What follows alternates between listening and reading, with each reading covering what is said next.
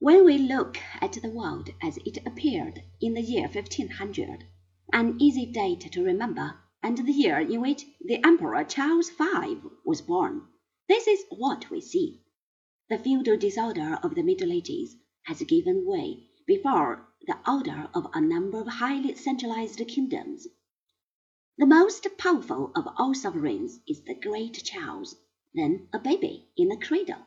He is the grandson of Ferdinand and Isabella and of Maximilian of Habsburg, the last of the medieval knights, and of his wife Mary, the daughter of Charles the Bold, the ambitious Burgundian duke, who had made a successful war upon France, but had been killed by the independent Swiss peasants.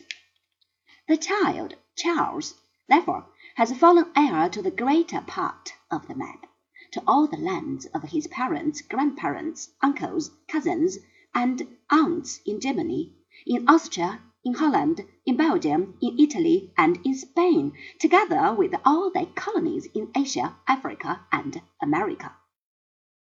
By a strange irony of fate, he has been born in Ghent, in that same castle of the Counts of Flanders, which the Germans used as a prison during their recent occupation of Belgium, and although a Spanish king and a German emperor, he receives the training of a Fleming.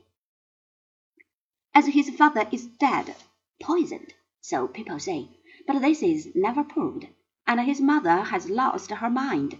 She is traveling through her domains with the coffin containing the body of her departed husband.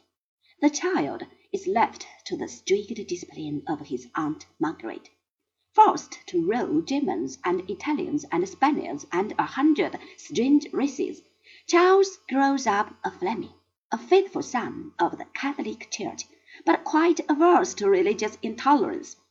He is rather lazy, both as a boy and as a man, but fate condemns him to rule the world when the world is in a turmoil of religious fervor. Forever he is speeding from Madrid to Innsbruck and from Bruges to Vienna. He loves peace and quiet, and he is always at war. At the age of fifty five we see him turn his back upon the human race in utter disgust at so much hate and so much stupidity. Three years later he dies, a very tired and disappointed man.